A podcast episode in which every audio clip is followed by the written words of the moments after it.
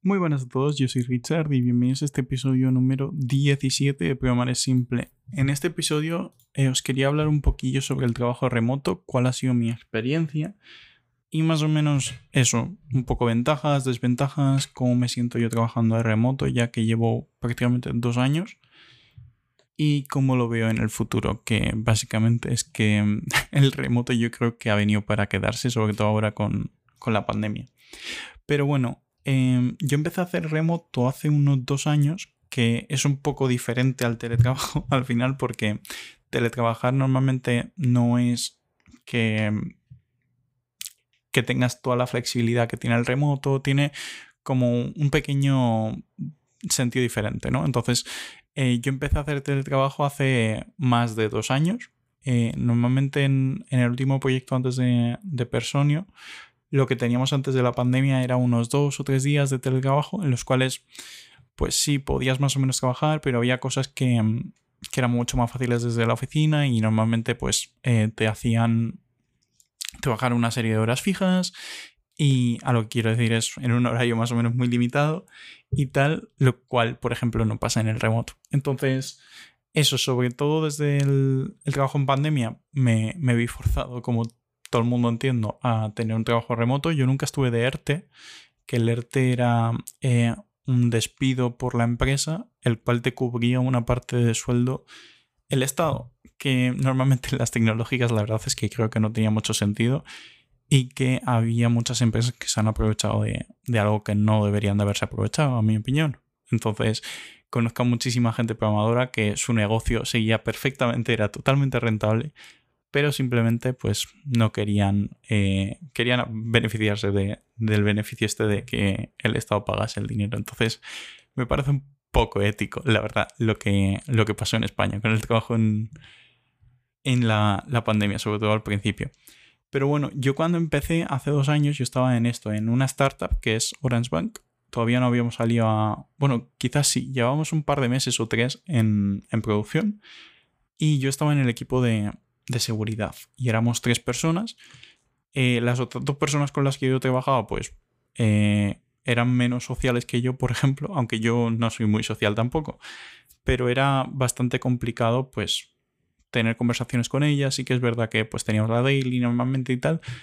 Pero eh, en Orange Bank no me acabo de cantar el tema de del remoto por eso, porque cada uno iba a su bola, no hacíamos tanto per programming, sobre todo dejábamos, cuando estábamos en teletrabajo, las tareas más para hacerlas solos, para llevárnoslas a casa y entonces estar solos, lo cual a mí no me, no me parece lo mejor.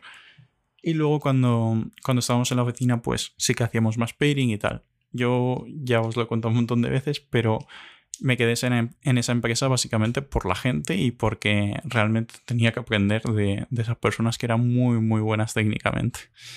Eh, pero bueno, un poco la pandemia también hizo el tema de cómo nos distanciamos, pues ya no tenía tantísimo de quién aprender y tenía que trabajar bastante más solo. Entonces, por ese lado, el trabajo en remoto pues me hizo cambiar de trabajo, entre otros temas.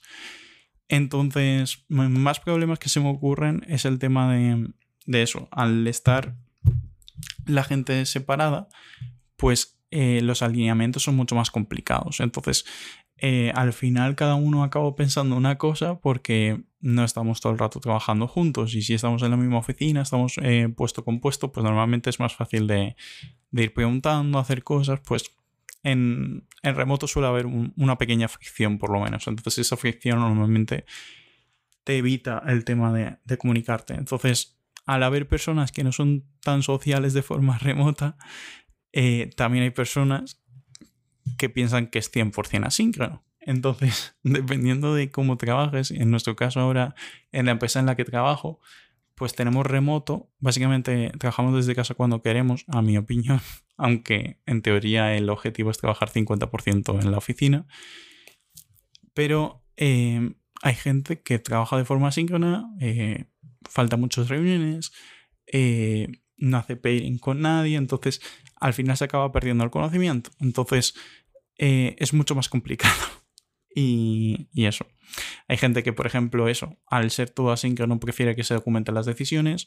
Eso es muy complicado, de, en mi opinión, de documentar todas las decisiones. Es verdad que quizás podría documentar un poco más lo que elijo y lo que decidimos como equipo, pero normalmente eh, se tiene un claro entendimiento de lo que elegimos y por qué.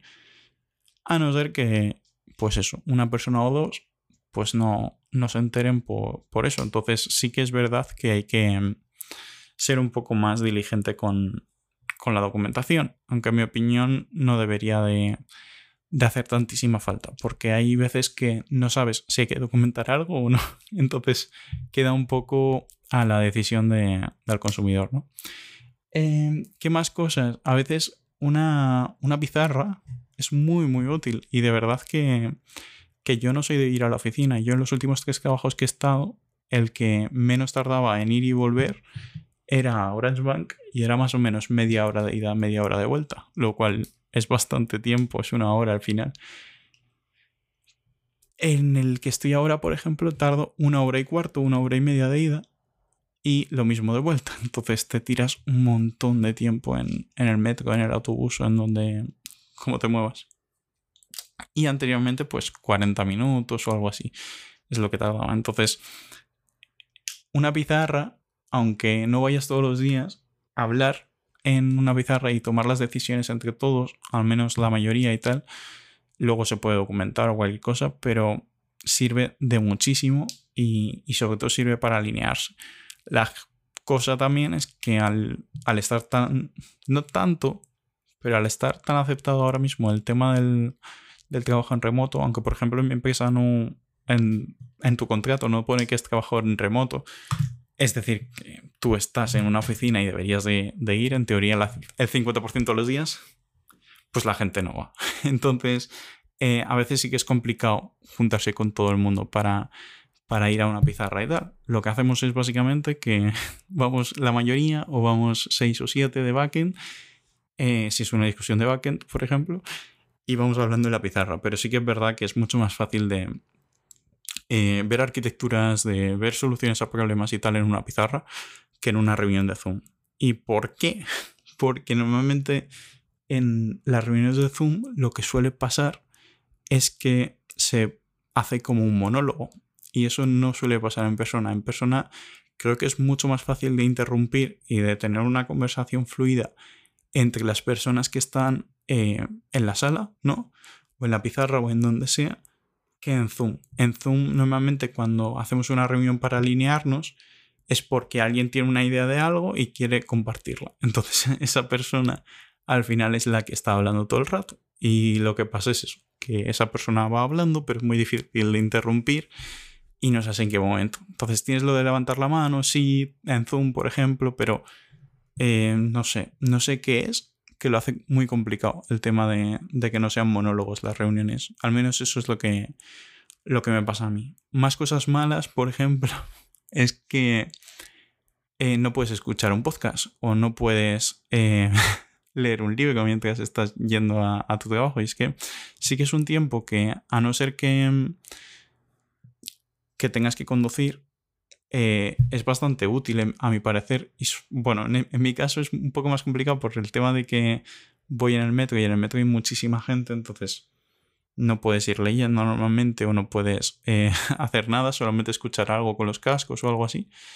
Pero bueno, sí que es verdad que echo de menos cuando escuchaba un audiolibro o cuando leía un libro cuando escuchaba un podcast. Y eso no pasa y ese tiempo pues ya no lo tienes para eso. Aunque tengas el tiempo, no lo vas a invertir en eso, o al menos es lo que me pasa a mí, entonces es un pelín raro, lo sé, pero sí que es verdad que te pierdes eso. Y luego, por último, como problemas, eh, el tema de las herramientas, y es que no están del todo eh, hechas para el trabajo en remoto. Y es que, por ejemplo, yo uso IntelliJ, ¿no? Porque programo en, en Kotlin, el 99% del código. Entonces, eh, el trabajar en el remoto, normalmente como nosotros lo hacemos, es compartiendo pantalla. Luego sí que es verdad que tienes el Code with Me, pero el Code with Me tiene bastantes bugs. Sí que es verdad que no sé por qué a veces va muy lento, aunque a veces va muy bien. No entiendo muy bien cuándo va bien y cuándo va mal y por qué. Pero bueno, es que el CodeWithMe, por ejemplo, tampoco está aceptado en, en, nuestra empresa como método seguro de compartir código. Entonces, como el departamento de seguridad no lo ha aceptado, pues nosotros no podemos utilizarlo. Es una pena y tenemos que hacerlo por Zoom.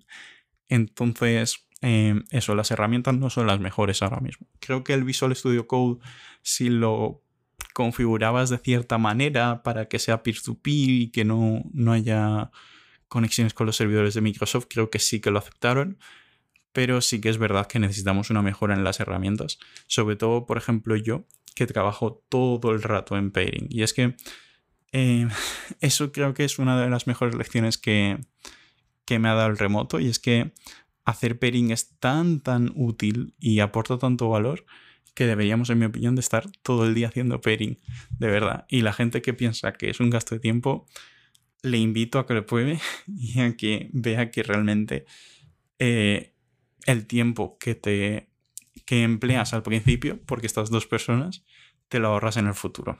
Y esto solamente se ve a través de la experiencia, al menos en mi caso. Entonces, eso es.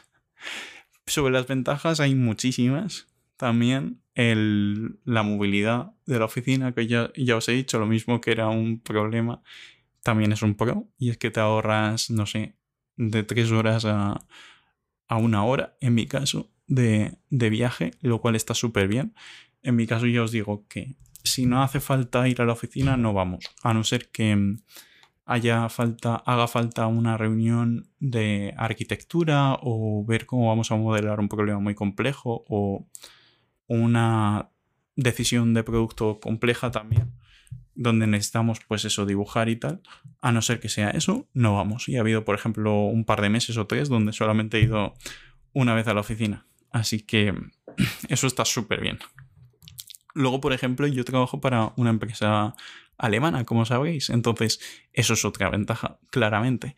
En Alemania pagan muchísimo más. Entonces, el tema de poder estar trabajando para una empresa de, otro país te abre la puerta a un montón de cosas que la verdad es que aportan un montón, a mi parecer. Sobre todo diversidad, eh, flexibilidad a la hora de trabajar desde casa porque normalmente el horario es mucho más amplio y puedes trabajar cuando quieras, quitando unas reuniones en mi caso, por ejemplo.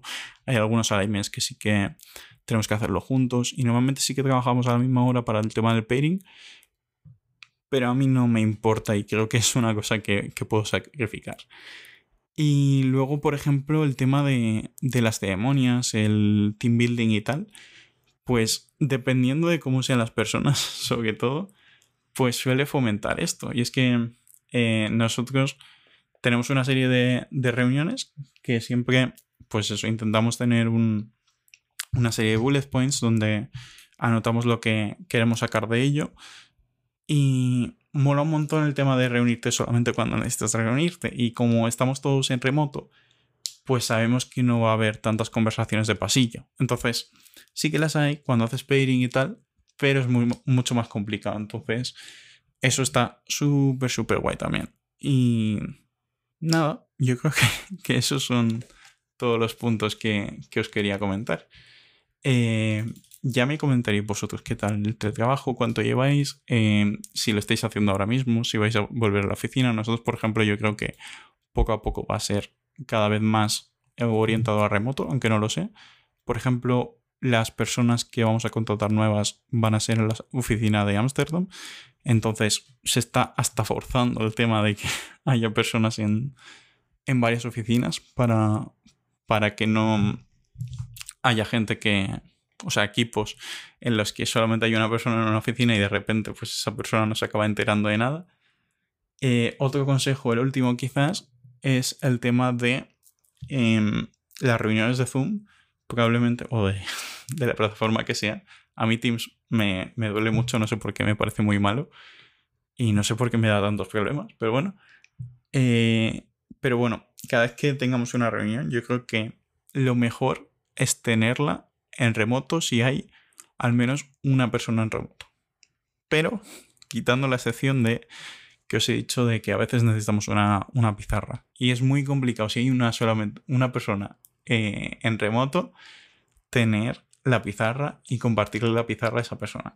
Y ahí creo que, hay que buscar alguna, alguna solución. Yo todavía no la tengo, pero sí que creo que, que merece la pena ir a la oficina de vez en cuando.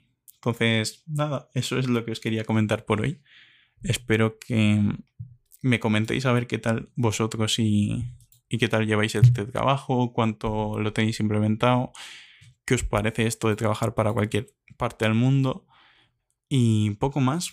Espero que os haya gustado mucho. Recordad que me podéis contactar a través de mi web, remusrd.com. Tenéis toda la información de contacto. El email le falta la i latina, pone Gmail, es Gmail. Y nada, muchísimas gracias por escuchar. Y hasta luego.